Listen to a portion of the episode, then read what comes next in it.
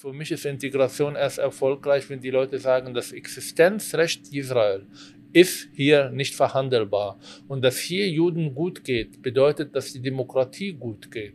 Und da merkt man, wie weit der Weg bis dahin.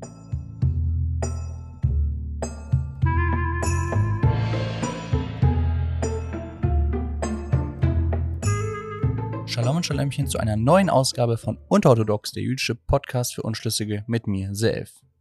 Ja, und heute ist Ahmad Mansour mein Gesprächspartner. Und wenn es um Themen wie Integration, Islamismus und auch um Antisemitismus geht, ist er einfach ein sehr gern gesehener und auch sehr beliebter Gast in deutschen Talkshows. Und deswegen freue ich mich jetzt auf ein sehr interessantes und spannendes Gespräch mit ihm.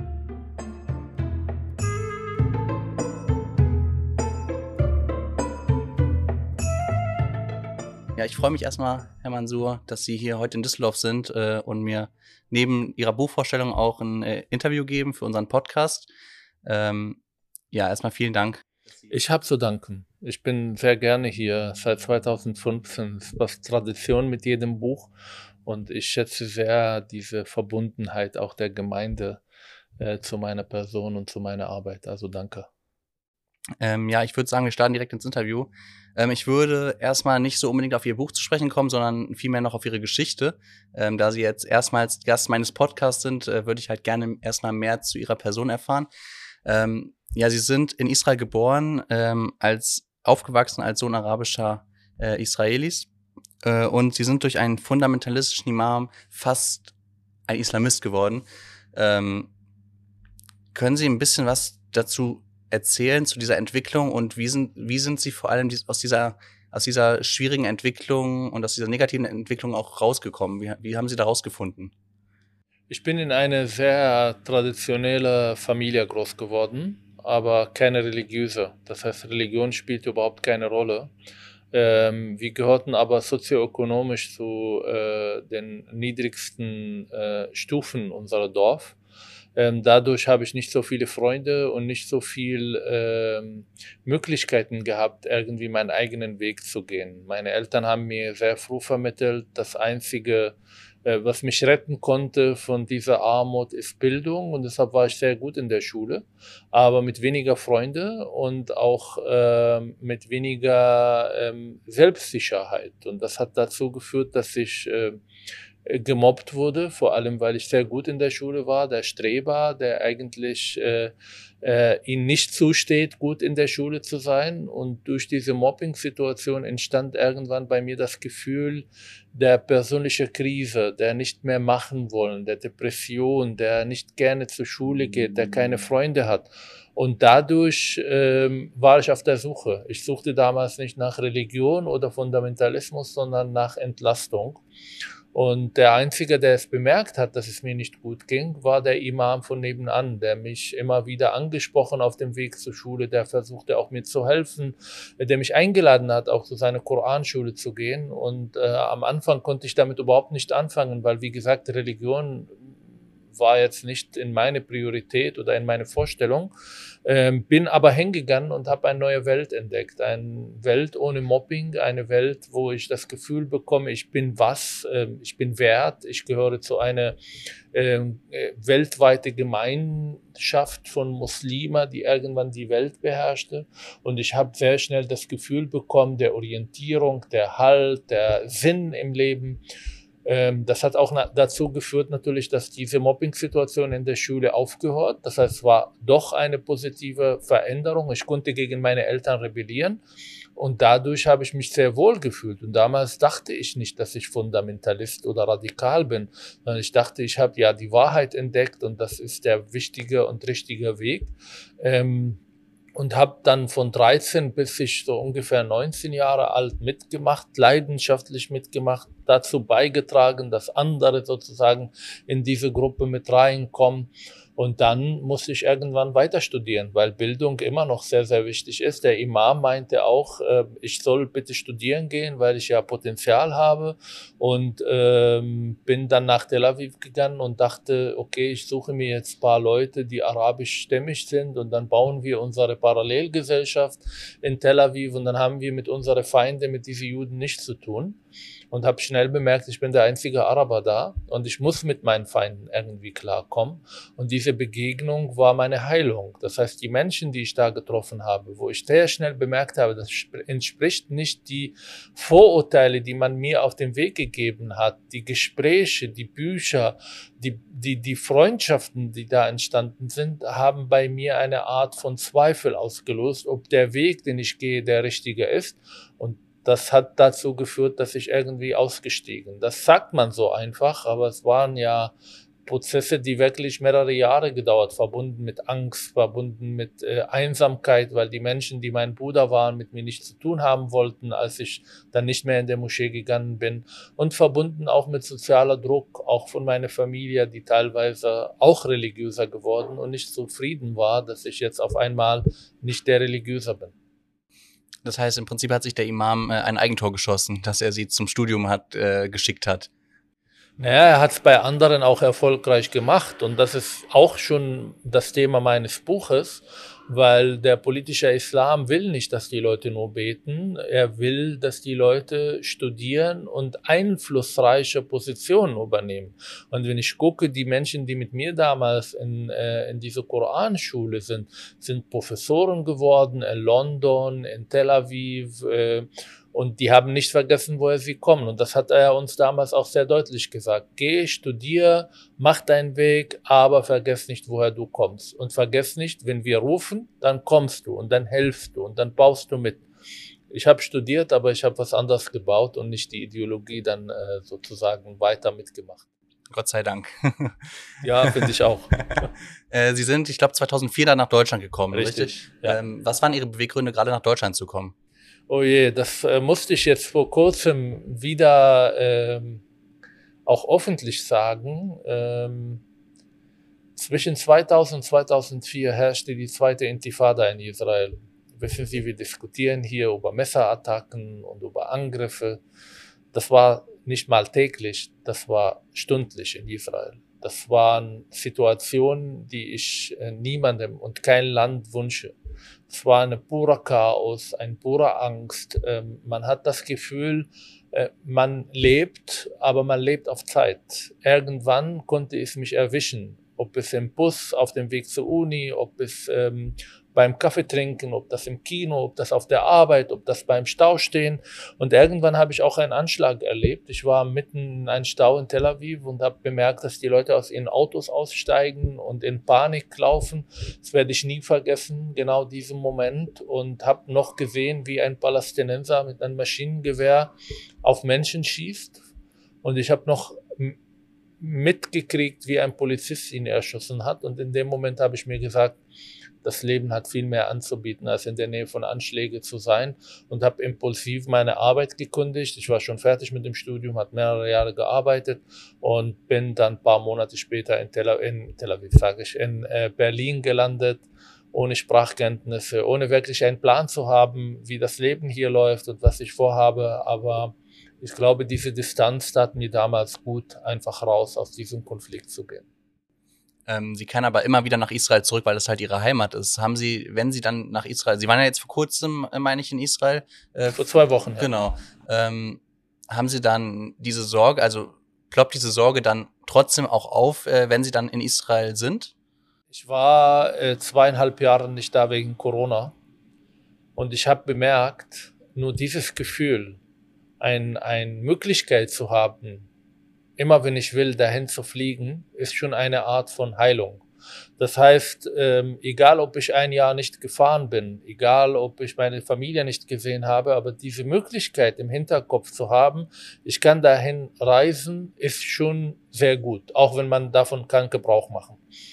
Diese zweieinhalb Jahren aber nicht hinzugehen, hat bei mir unfassbarer Sehnsüchte ausgelöst, dass ich mittlerweile nicht schlafen gehe, ohne Nachrichten aus Israel zu gucken, dass ich viel mehr äh, ähm, involviert bin in das Geschehen, um Teil zu sein. Das ist eine Heimat von mir, auch wenn ich jetzt seit 18 Jahren in Deutschland lebe und ähm, ähm, mein Mittelpunkt Deutschland ist, Familie in Deutschland habe, ist Israel. Ähm, nicht nur aufgrund meiner Familie, sondern aufgrund meiner Sozialisation, die Erfahrungen, die Debatten, die Entwicklungen, die ich mitgemacht habe, ist Teil von mir und das wird auch bleiben. Und ich muss aber sagen, dass ich in Israel das Gefühl habe, viel sicherer unterwegs zu sein als teilweise hier in Deutschland. Das hat ja persönliche Gründe. Ähm, meine Gefährdung, der übrigens auch hier angefangen hat, als ich damals 2015 einen Preis bekommen habe und ein Kippa getragen und äh, viele der Kippa tragen alles ein Symbol der ähm, der Verrat gesehen haben. Ähm, aber ich bin sehr gerne da. Und ich glaube, ein großer Unterschied zwischen den beiden Ländern ist die Art und Weise, wie Menschen mit Risiko umgehen. Ich meine, die Israelis können nicht einfach nach jedem Anschlag zu Hause bleiben und nach Lockdown rufen oder nach mehr Sicherheit rufen. Das rufen sie, aber sie wissen, dass äh, zum Leben im Nahen Osten, zum Leben in Israel gehört auch diese Gefahren, die permanent seit 75 Jahren da sind und da bleiben.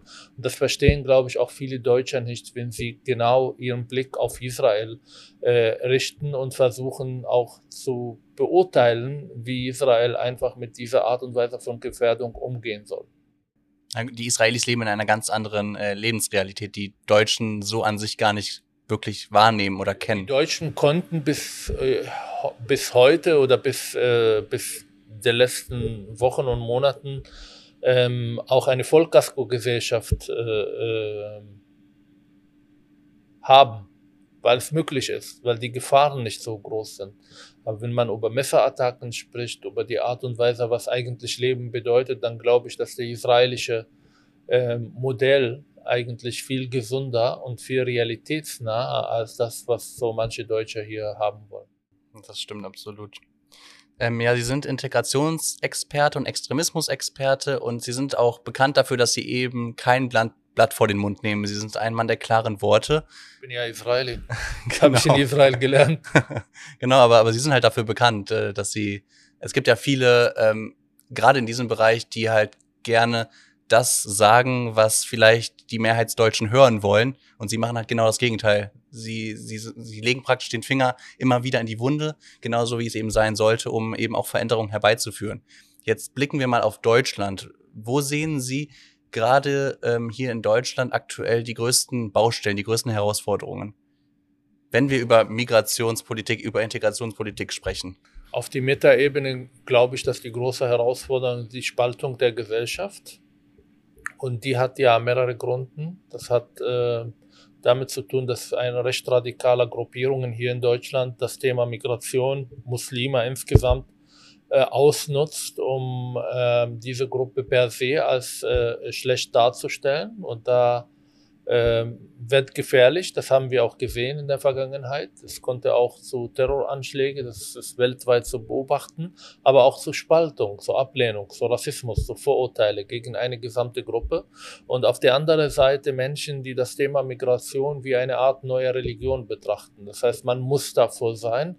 Das ist moralische, das ist wichtiger, das ist die absolute Wahrheit und dadurch das Thema tabuisieren. Migration ist ähm, in einer globaler Welt und in Deutschland Realität. Die Frage, wie gehen wir damit um? Und ich bin dafür, dass wir differenziert damit umgehen, da wo Probleme entstehen, diese Probleme einfach ansprechen und vor allem Lösungen zu suchen für diese Probleme. Wenn ich dann irgendwie die Augen zumache und sage, es gibt kein Problem, dann machen wir auch nicht den nächsten Schritt, um nach Lösungen zu suchen.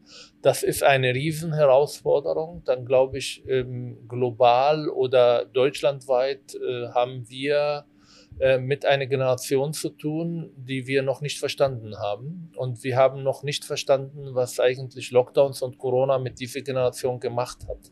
Ähm, die Art und Weise, wie, wie Menschen heute kommunizieren, die Art und Weise, wie Menschen heute ihre Nachrichten konsumieren, wie sie ähm, ähm, wie sie auf aktuelle politische Themen blicken, macht mir große Sorgen. A, weil wir zu Narzissten geworden sind, die nach Bestätigung suchen, nicht nach die Wahrheit. Wir sind alle Aktivisten geworden, egal in welchem Thema. Und die Wahrheit ist ähm, nicht in ist nur interessiert oder nur interessant, wenn sie unsere Weltbild bestätigt. Wenn sie das widerspricht, dann kanzern wir sie, dann wollen wir sie nicht sehen. Wir leben eine postfaktische Zeitalter, wo eigentlich die Emotionen zu bestimmten Themen viel wichtiger als die Fakten dazu. Und das bringt riesen Gefahr, Gefahren mit sich, die wir nicht, noch nicht mal verstanden haben. Ähm, und da finde ich, dass wir diese Generation erreichen müssen. Das kann man nur tun, indem man debattieren lernt, indem man ähm, Dialoge führt, indem man offen mit den Menschen umgeht. Und das beobachte ich nicht. Das ist eine der großen Gefahren, die wir sehen. Und dann bleiben die klassischen Gefahren, also Radikalisierung, Islamismus, Antisemitismus, ein Thema, die auch irgendwie im, immer oberflächlich behandelt werden. Wenn teilweise jedes Mal, wenn ich ein, bin, äh, äh, in, äh, am Flughafen in Tel Aviv bin und sehe, wie viel äh, äh, französisch sprechende Menschen mittlerweile in Israel auswandern, dann muss Europa darüber nachdenken, ähm, ob die Juden hier überhaupt eine Zukunft haben und ob es äh, reicht, einfach ähm, an ein oder zwei Tage pro Jahr irgendwie mit den toten Juden ähm, ähm ja, solidarisch zu sein, ob, oder ob es vielleicht noch mehr braucht, damit die Juden in Europa sicher führen in ihren Heimaten. Also ähm, die sind hier seit Jahrhunderte, sie gehören dazu und ich glaube, wir tun viel weniger, um diese Menschen wirklich zu schützen. Und zu schützen bedeutet nicht nur ähm, Polizisten vor Synagogen zu schützen, bedeutet, wir müssen den Antisemiten den Weg raus aus unserer Gesellschaft zeigen oder mindestens in aller Deutlichkeit sagen, dass wir sowas nicht tolerieren, vor allem nicht in Deutschland. Menschen, die sich in Deutschland integrieren, in unsere Gesellschaft integrieren, äh, helfen uns auf jeden Fall, den Antisemitismus auch zu bekämpfen. Ähm, Integration ist ja ein sehr breit gestreuter Begriff. Ich sag mal, ähm, man kann integriert sein, wenn man, wenn man ähm, die Sprache vielleicht verstä verständlich ähm, sprechen kann. Ähm, wann würden Sie sagen, ist eine Integration erfolgreich abgeschlossen, wenn man das so sagen kann? Naja, wenn wir erstmal in der Lage sind, eine Definition rauszubringen, die die Menschen klar macht, was erwarten wir von denen. Und ähm, es gibt ganz viele Scharlatane in diesem Bereich, die ähm, keine Interesse haben, Integration mit irgendwelchen ähm, ja, Pflichten auch zusammenzubringen oder Erwartungen oder halt äh, formulierte Regeln, wo wir alle daran halten sollen. Und das ist das Problem, den wir auch vorher angesprochen haben. Wenn ich eine Gruppe von Menschen als per se gut bezeichne, dann will ich mit denen nicht über Probleme sprechen. Es kann nicht sein, dass sie Probleme haben. Ähm, für mich ist Integration nicht nur Arbeit plus Sprache minus Kriminalität, was schon ein Teil der Integration, sondern für mich ist Integration erst erfolgreich, wenn die Menschen, die zu uns kommen, die Grundwerte unserer Gesellschaft nicht nur verinnerlichen, sondern als Chance sehen. Es geht mir nicht darum, dass Menschen sagen, in Deutschland darf ich ja nicht gegen Juden sagen, sondern für mich ist Integration erst erfolgreich, wenn die Leute sagen, das Existenzrecht Israel ist hier nicht verhandelbar. Und dass hier Juden gut geht, bedeutet, dass die Demokratie gut geht. Und da merkt man, wie weit der Weg bis dahin wenn ich dann die Menschen nicht über Antisemitismus äh, äh, erreiche, wenn ich mit denen nicht darüber spreche, wenn ich mit denen nicht über Frauenrechte spreche, über Meinungsfreiheit spreche, über ähm, Vielfalt, äh, religiöser Vielfalt in einer Gesellschaft, dann werden sie auch nicht wissen, dass man von denen sowas erwartet. Und deshalb gehört es auch dazu. Und ich äh, formuliere immer vier Bereiche, in denen es hakt und in denen wir bessere Kommunikation haben müssen. Das ist der Umgang mit Sexualität, das ist die Meinungsfreiheit, das ist äh, äh, zu verstehen, zu verinnerlichen, dass wir ähm, dass wir in einer Gesellschaft leben, wo Religionen gleichberechtigt nebeneinander existieren dürfen. Und dann vierten die historische Verantwortung Deutschland. Und dazu gehört natürlich auch die Anerkennung von Israel und die Existenz. Sie arbeiten mit Ihrem Beruf ähm, ja sehr viel auch mit Jugendlichen. Ähm, und versuchen früh Einfluss zu nehmen. Gerade auch bei, ähm, bei Jugendlichen, die halt aus ihrer Erziehung heraus Antisemitismus mit auf den Weg bekommen haben. Was erzählen zum einen diese Jugendlichen Ihnen, woher dieser Antisemitismus bei Ihnen in der Familie kommt, wenn Sie überhaupt darüber sprechen und wie gehen Sie damit um in Ihrer Arbeit? Also erstmal ist es enorm wichtig, Präventionsarbeit zu betreiben, weil das meinte ich. Wenn wir die Leute erreichen wollen, dann dürfen wir nicht warten, bis sie auf eine Demo äh, gewaltbereit wären gegen Synagogen oder gegen Juden, weil sie Juden sind, sondern wir müssen sie früh erreichen. Und ich äh, habe mit vielen Menschen zu tun, die entweder mit einer Atmosphäre von Verschwörungstheorien groß geworden sind, also die Jude als mächtiger Mensch, der irgendwie Medien und Wirtschaft beherrschte und viel Einfluss hat, oder halt in Ländern groß geworden, wo Israel und der Jude als Feindbild auch schon in der Bildungssystem mitgegeben wurde. Ähm, und mein Ziel oder mein Arbeitsziel äh, drauf, diese Menschen erstmal zu erreichen, emotional zu erreichen, ihnen die Möglichkeit zu geben, ihre Vorurteile zu äußern. Und das sagen sie manchmal heftige Sachen. Aber wenn sie das sagen, kann ich daran arbeiten. Wenn sie aber still bleiben und nicht äh, ihre Einstellungen äh, äh, preisgeben, dann kann ich sie nicht erreichen. Und dann geht es darum, diese Menschen durch Begegnung, durch äh, Denkanstöße, durch Alternativen, durch äh, emotionale Auseinandersetzung mit den Themen zu erreichen. Und das kann man schaffen, wenn man diese Menschen ernst nimmt, aber auch intensiv begleitet. Das ist keine Arbeit, die man in zwei Stunden schafft. Sie sind, wie schon erwähnt, ja ein Mann der klaren Worte, um das nochmal zu vertiefen. Danke, das finde ich großartig. Andere werden das ein bisschen anders interpretieren, aber ich freue mich. Danke. Ja. Also wir sowieso, wir, wir als jüdische Gemeinde Düsseldorf, äh, für die ich ja hier auch spreche, wir sind ja auch ein, ein enger Freund zu, von Ihnen und andersrum genauso, äh, eben absolut, seit, seit 2015. Absolut. Ähm, aber eben, wie Sie schon erwähnt haben, seit 2015 ist es eben so, dass Sie sehr, sehr viel Hass erleben in Ihrem Alltag. Also wenn man einen Post bei Ihnen bei Facebook sieht oder bei Instagram und sich die Kommentare durchliest, da kommt sehr, sehr viele, ich sag mal, negative Vibes. Wie gehen Sie damit um? Stört Sie das beziehungsweise äh, berührt Sie das? Also nehmen Sie das wahr oder, oder schieben Sie das irgendwie beiseite, damit Sie halt Ihrem Alltag äh, nicht, diese, nicht diese Gedankengänge immer wieder haben? Erstmal glaube ich, dass äh, immer etwas Negatives mit den Menschen was macht. Aber ich bin in einem Prozess des Lernens und ich kann viel ignorieren, weil man darf auch nicht vergessen, es gibt großartige Menschen, die meine Arbeit großartig finden und unterstützen. Also ich bin manchmal das Gefühl, alleine zu sein, aber es gibt genug Leute, die äh, auf meiner Seite stehen. Zweitens, diese Vorstellung, die nie da war, dass Menschen irgendwas schreiben und dann gibt's nur Herzen und Zustimmung. Das gibt's nicht in der Realität. Das gibt's nicht mal in der Ehe. Aber wir sehnen uns danach. Wir wollen geliebt werden. Wir wollen wahrgenommen werden. Wir wollen Zustimmung bekommen. Aber dafür muss ich Bilder von Blumen machen oder in der Botanik arbeiten. Aber wer Themen sucht, die politisch umstritten sind und sich da äh, aushart, muss damit klarkommen, dass die Menschen äh, nicht immer ihnen zustimmen. Und ich glaube, jeder diese Jugendliche, und ich habe mit Kritik überhaupt kein Problem, ich finde es großartig, ich habe ein Problem mit Bedrohung und mit Diffamierung, mit Beschimpfungen, aber auch jeder diese Jugendliche, der irgendwie meine Mutter beschimpft, der ähm, irgendwie mich als Verräter beschimpft, hat mein Post gelesen, hat sich auseinandergesetzt, hat Wut entwickelt und das ist genau, was ich erreichen will. Das ist für mich gegen Narrative.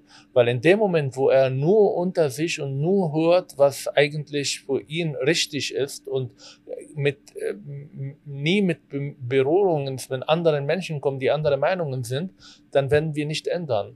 Und ich kenne so viele Menschen, die mir nach fünf, sechs Jahren schreiben, damals habe ich sie gehasst aber ich habe immer darüber nachgedacht. Ich werde nicht alle erreichen, ich werde vielleicht nur ein Prozent erreichen, aber äh, das gehört dazu.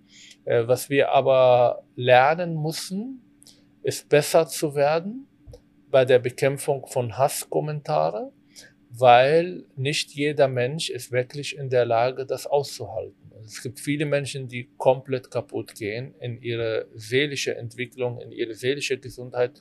Und da haben wir auch ähm, ähm, ja, wir, wir mussten in der Lage, diese Menschen auch zu schützen, genau wie auf der Straße, wenn Leute dann angegriffen werden.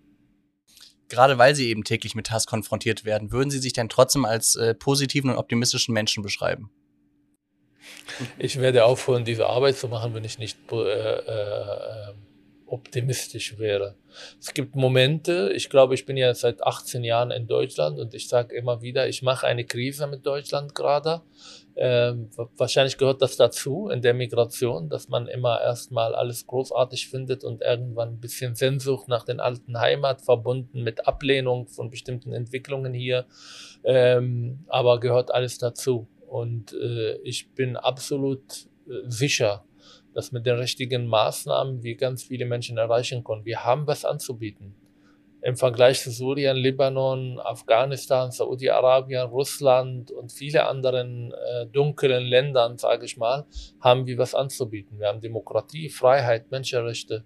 Die müssen wir aber PR-mäßig vielleicht besser verkaufen. Ich meine nur, weil wenn sie halt irgendwo in Talkshows eingeladen sind, äh, geht es meistens um irgendeinen Anschlag oder irgendwas Negatives. Also diese, diese positiven ähm, Erlebnisse, man findet sie in der Öffentlichkeit halt weniger mit Nein, positiven Erlebnissen. Die Öffentlichkeit funktioniert ganz anders und man wird eingeladen, wenn Probleme da sind ähm, und diese ähm, diese schöne Talkshows, wo man irgendwo am Freitagabend irgendwo sitzt und lacht und sich austauscht, das ist nicht mein Ding. Ich glaube, ich werde auch da nicht äh, wohlfühlen, wenn ich da bin, sondern ich bin in diesem Bereich. Aber vergessen Sie nicht, ich gehe in Schulen, in Jugendzentren, in Gefängnissen und da macht man die guten, die guten Erfahrungen wo es nicht um, ähm, gestern gab es Messerattacke und jetzt reden wir darüber, sondern es ging um Menschen, um ihre Biografien, um ihre Entwicklung, um ähm, mit denen in Dialog zu gehen, zu streiten, zu lachen, zu weinen. Und das ist halt, äh, was mir auch sehr viel gibt, wenn ich da bin. Wir sind ja hier ein jüdischer Podcast, deswegen äh, noch die Frage, ähm, wie sehen Sie die, Sie haben es einmal kurz erwähnt, aber äh, vielleicht noch können Sie es ein bisschen näher ausführen. Wie sehen Sie die aktuelle Bedrohungslage für jüdisches Leben, äh, gerade wenn wir über Integrationspolitik sprechen in Deutschland?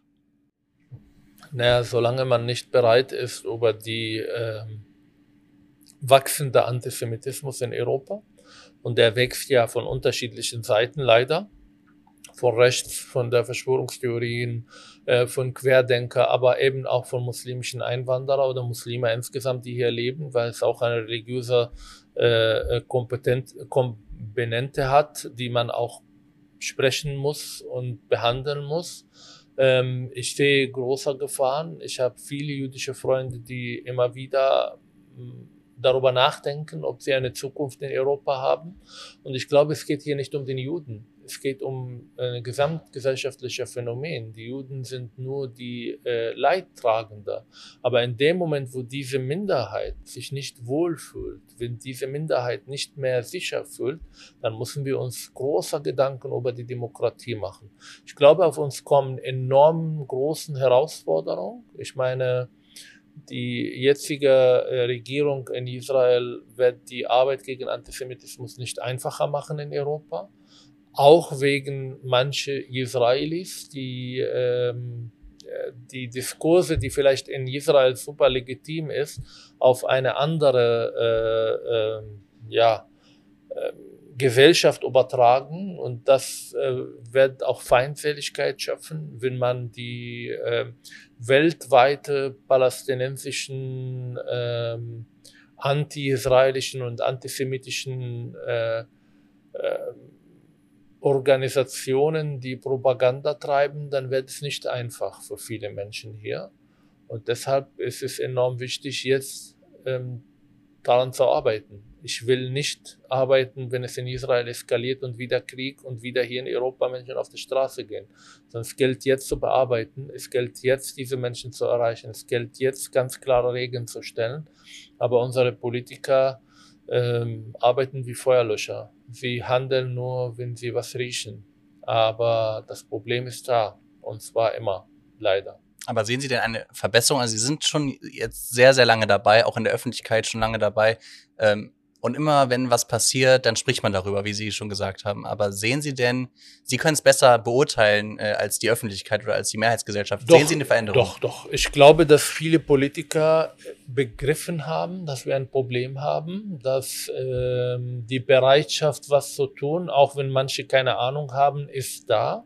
Wir haben das bei der Deutsche Welle Akademie gesehen mit der antisemitischen Kommentare. Wir haben es auch nach äh, Mai 2021 gesehen. Ähm, es gibt auch äh, viele Bemühungen auf politischer Ebene, was zu verändern. Ich glaube, wir haben nicht jetzt den Zauberrezept gefunden, wie wir damit umgehen.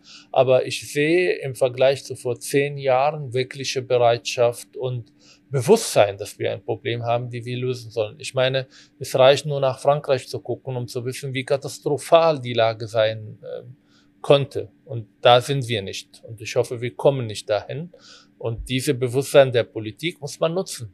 Man muss man dranbleiben. Man muss mit denen sprechen. Das ist halt Lobbyarbeit. Das ist halt äh, ähm, mit den Politikern sprechen, Netzwerken bauen, um dann äh, letztendlich dazu zu führen, dass wir bessere Konzepte haben, um Antisemitismus zu bekämpfen. Man, man sieht ja auch, dass die, dass die Bundesregierung ähm, sie auch ernst nimmt. Herr Lindner hat sie letztens in, in, in seinem Podcast auch eingeladen. Das heißt, es gibt es gibt eine Connection, sag ich mal. Also man, man will mit ihnen sprechen, man will mit ihnen arbeiten. Ähm, das heißt, sie sehen auch gerade bei der jetzigen Bundesregierung, dass da irgendwie etwas passiert, sag ich mal, in eine richtige Richtung. Es ist von Partei zu Partei unterschiedlich. Ich äh, habe immer gesagt, ich bin bereit, mit allen demokratischen Parteien zu arbeiten. Das ist für mich Grüne bis CSU nicht linker und nicht rechter. Ähm, und äh, da glaube ich, bei jeder dieser Parteien gibt es genug Menschen, die wirklich es ernst meinen mit dem Thema und die wirklich den Austausch suchen. Ähm, es gibt viele Sachen, die man nicht veröffentlicht, aber ich treffe täglich Politiker aus allen Parteien, die wirklich verstanden haben, wir haben ein Problem und die wirklich nach Lösungen suchen und dranbleiben. Und die müssen wir unterstützen. Also ich weiß, dass es viel einfacher irgendwie immer von die Politik zu sprechen. Das ist auch richtig, auch Politik auch zu äh, kritisieren. Das habe ich ja gerade getan. Aber nicht zu vergessen, dass auch darunter ganz viele Leute, die wirklich es leidenschaftlich machen und es ernst meinen mit der Bekämpfung von Antisemitismus, ähm, mit der Bekämpfung von Desintegration, von, von Probleme, äh, äh, bezüglich Islamismus oder Radikalisierung. Und da müssen wir unsere Energie investieren, diese Menschen zu unterstützen und mit denen in Kontakt zu bleiben. Ähm, zum Schluss möchte ich jetzt noch mal ganz kurz auf Ihr Buch zu sprechen kommen, weswegen Sie eigentlich heute hier in Düsseldorf sind. Äh, Sie stellen heute Ihr Buch und ich lese es vor, damit ich da auch keinen Fehler mache. Ihr Buch heißt Operation Allah, wie der politische Islam unsere Demokratie unterwandern will. Können Sie äh, jetzt zum Abschluss dieses Podcast-Interviews noch einen Einblick geben, worum es in diesem Buch inhaltlich geht, grob, und was Ihr Motiv war? Ähm, ich habe dieses Buch geschrieben, weil diejenigen, die sich mit dem Thema politischer Islam beschäftigen, es nicht geschafft haben, bis jetzt die ähm, Bevölkerung mitzunehmen. Also wenn ich heute schreibe oder Leute auf der Straße frage, was ist der politische Islam, dann kann damit keiner was anfangen. Und ich wollte klar machen, dass es hier nicht nur um die Bekämpfung von IS, Al-Qaida, sondern dass unter uns Organisationen gibt, die sich als äh, demokratisch, tolerant, human, für Integration gegen Radikalisierungsarbeiten, aber eigentlich es nicht ernst meinen, sondern diese Gesellschaft unterwandern wollen. Und äh, als jemand, der im Nahen Osten groß geworden, der Teil dieser Gruppierungen war, die, die äh, Folgen der politischen Islam im Iran, in Katar, in der Türkei, in Ägypten, in Gaza gesehen hat oder in, äh, in Afghanistan noch, will ich davon warnen, aber auf eine Art und Weise, dass die Leute es wirklich verstehen. Es geht darum nicht, dass Muslime nicht sich politisch engagieren sollen. Darum geht es nicht, sondern es geht um Organisationen, die so versteckt sind, dass äh, sogar jüdische Organisationen manchmal in diese Fälle tappen und glauben, wir haben jetzt einen Partner vor interreligiöser Dialog und ähm, landen bei Akteuren des politischen Islam, die nach außen sagen, Antisemitismus wäre eine Sünde, nach innen aber ganz andere umgekehrte Logik folgen und eigentlich Hass und Hitze gegenüber Israel auch verbreiten. Aber dazu jetzt in den, äh, im Buch, aber auch in der Lesungen, der gerade kommt. Super, vielen Dank, Herr Mansur, für das spannende Gespräch. Danke für die Einladung, hat mich sehr gefreut.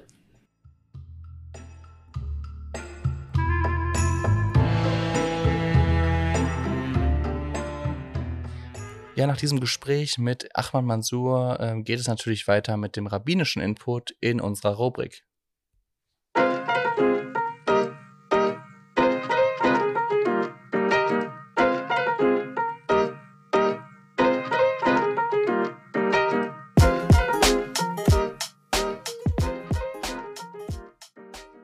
Nicht verzagen, David fragen mit Rabbiner David Kraus. Liebe Zuhörerinnen und Zuhörer, Shalom auf nicht verzagen, David fragen. Wir wollen aber jetzt nicht fragen, sondern Danke sagen. Danke an Ahmad Mansur und Sev Reichert. Sehr interessant und spannend. Das Ganze hat mich jetzt in eine Geschichte hineingeschleudert. Ich sage geschleudert, weil es eine unangenehme Erinnerung ist. Eine Geschichte, die mir so passiert ist. Ich hatte einen sehr guten Kindheitsfreund. Wir waren immer jahrelang unterwegs. Und irgendwann im jungen Erwachsenenalter hat er Gott für sich entdeckt und als Moslem ging er wohin? In die Moschee und in der Moschee, da war dann kein fröhlicher Iman anzutreffen. Ich sage fröhlicher Iman, weil, wie habe ich mein Buch genannt? Ich bin ja der fröhliche Rabbi und erzähle von den verschlungenen Wege zu meinem Glück. Und wenn mein Freund damals zum fröhlichen Iman dort angetroffen hätte, dann wäre alles fröhlich, glücklich und wundervoll gewesen, lichtvoll. Aber das war, war halt leider nicht der Fall, denn in dieser Moschee war wirklich ein Imam, der war nicht fröhlich, sondern äh, kriminell, kriminell, weil fundamentalistisch und er hat wirklich göppelsmäßig immer gegen die Juden gehetzt. Hier und da hat mein Freund äh, mir immer was davon erzählt, aber ich habe ich bin da nie drauf eingegangen, habe das lächerlich abgestempelt. Er wollte dann auch äh, spirituelle Sachen mit mir besprechen, war ich damals auch nicht wirklich so der Ansprechpartner, weil ich ähm, nicht wirklich gläubig damals war. Aber wir waren Freunde. Aber diese Freundschaft ging kaputt. Die ging kaputt, weil eben systematisches Gift da hineingestreut wurde in sein Herz. Und wie jeden Freitag haben wir uns verabredet und dieser Freitag, den werde ich mein Leben nicht vergessen, weil bevor wir uns dann hat ins Auto gesetzt haben, um gemeinsam auf Tour zu gehen, erzählt mir dann mein Freund in Anführungsstrichen, du, wir können keine Freunde mehr sein, weil du bist ja ein Jude und die Juden, ich bin davon überzeugt, ihr seid Söhne von Affen und Schweinen und ihr seid das und ihr seid jenes und äh, wirklich Propaganda, Goebbels, eins zu eins. Und ja, das Gespräch ging in eine ganz negative Richtung und dann gab es halt eben diesen Cut und seitdem habe ich nie wieder was von ihm gehört. Und ich bin wirklich immer wieder erschüttert. Erschüttert, wenn ich an diese Situation mich zurück erinnere, wie gefährlich eben dieses Gift ist. Und dieses Gift, dem muss man entgegengehen. Und wie kann man oder sollte man entgegengehen mit aller Kraft, vor allem durch Integrationsarbeit. Und Integrationsarbeit bedeutet vor allem Begegnungen schaffen. Und in dieser Begegnung muss man was tun? Sozialisation. Was ist Sozialisation? Wenn wir das Familienlexikon aufschlagen, dann lesen wir, ich lese mal vor, Sozialisationsprozess ist gleich Gesamtheit aller Prozesse, durch die dem Individuum die gesellschaftlichen Normen und Werte vermittelt werden. Okay, das bedeutet, wir sprechen hier von Werte. Werte, die vermittelt werden müssen. Was für Werte sollten da genau vermittelt werden? Bleiben wir mal psychologisch. Nehmen wir Aspekte aus der Entwicklungspsychologie und machen genau das, was die Entwicklungspsychologie macht, nämlich ähm, die Entwicklung des Menschen tut sie ja in Phasen gliedern und das tun wir jetzt auch. Und wenn wir das so tun im Integrationsgedanken, dann könnte die Aufschlüsselung in, einzelne, in einzelnen Phasen was sein? Für mich Sprache, Denken, Fühlen, Handeln. Ich beginne absichtlich mit Sprache. Denn wir wollen ja nicht sagen, dass alle schlecht sind, die etwas Schlechtes sagen. Wieso ist es so wichtig? Hüpfen wir mal in einen, in einen Schulhof. Hier sehen wir Kinder, die hüpfen da rum, sind glücklich und mittendrin kommt jemand, hey, Jude! Jude als Schimpfwort. Ist sich der wirklich im Klaren, was er da jetzt gesagt hat? Es gibt welche, die sagen das ganz bewusst, weil die Juden sind ja tati tata, so wie mein Ex-Freund in Anführungsstrichen. Aber es gibt dann diejenigen, die hauen da Sätze raus, und sind sich gar nicht darüber im Klaren, was sie da jetzt gesagt haben. Und hier muss man halt wirklich dann Aufklärungsarbeit schaffen in der Begegnung mit so einem jüdischen Menschen oder mit so einem Ahmad Mansur, der Opfer wurde von seiner Vergiftung innerhalb von seinen Leuten. Und deswegen müssen wir wirklich an der Sprache arbeiten. Also die Rhetorik versuchen zu ähm, entschlüsseln. Wirklich zu verstehen, dass die Sprache ist gefährlich, weil die Sprache, sie regt unser Denken an. Und alles, was wir denken, entweder schenken wir dem Glauben oder wir schenken dem nicht Glauben. Und hier ist halt eben der Punkt. Die Mitte von Glauben schenken und nicht Glauben schenken, die ist sehr eng. Sehr eng sind die miteinander verbunden, diese zwei Pole.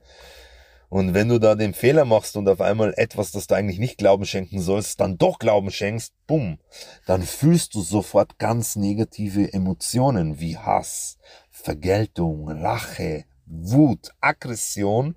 Und es kann dann in ein Handeln eben überschlagen. So bleiben wir bei meinem Erlebnis, wo mein Freund mir eben, mein Freund in Anführungsstrichen, da total gegen den Kopf gefahren ist mit mit ganz verrückten und bizarren Sachen. Und dann war die Freundschaft vorbei. Und Leute gehen dann weiter. Ich weiß nicht, wo er heute ist, aber das ist vor allem hier in Israel sehen wir das dann, dass dann eben weitergeht und wo geht das Ganze dann hin? Eben in echten Fundamentalismus und Terrorismus und da wollen wir nicht sein und deswegen ist dieser Podcast auch ein wichtiger Tool, um Integration wirklich zu schaffen, weil es hier im Internet eben eine Möglichkeit ist, eine Art von Begegnung zu hören. Das reicht aber nicht. Deswegen offene Tür. Hey, wir sollten uns mal treffen auf einen Café. Apropos, sich mal treffen auf einen Café. Was macht eigentlich ein, ein Atheist, ein Jude, ein Katholik, ein Evangelist, ein Moslem, ein Buddhist, ein Hinduist, die sitzen gemeinsam in einem Café. Was machen die da alle? Zwei, drei, was machen die da? Und die trinken einen Kaffee. Ja, ganz einfach. Hört sich so wie ein Witz an. Aber das ist kein Witz, sondern das ist Realität. Das kann wirklich so sein. Das tun halt Menschen, wenn sie normal sind. Nämlich einen Kaffee trinken. Sie machen eine Begegnung. Sie unterhalten sich. Sie lachen gemeinsam. Sie weinen gemeinsam. Sie trauern gemeinsam Sie sind einfach nur zusammen. Anders irgendwie besser. Und Leute, die das nicht auf die Waffel bekommen, die sind dann eben fundamentalistisch und wollen uns erzählen, dass diese ganze Gruppen nicht gemeinsam einen Kaffee trinken können. Hey, seien wir anders irgendwie besser. Lasst uns einen Kaffee trinken. Zusammen.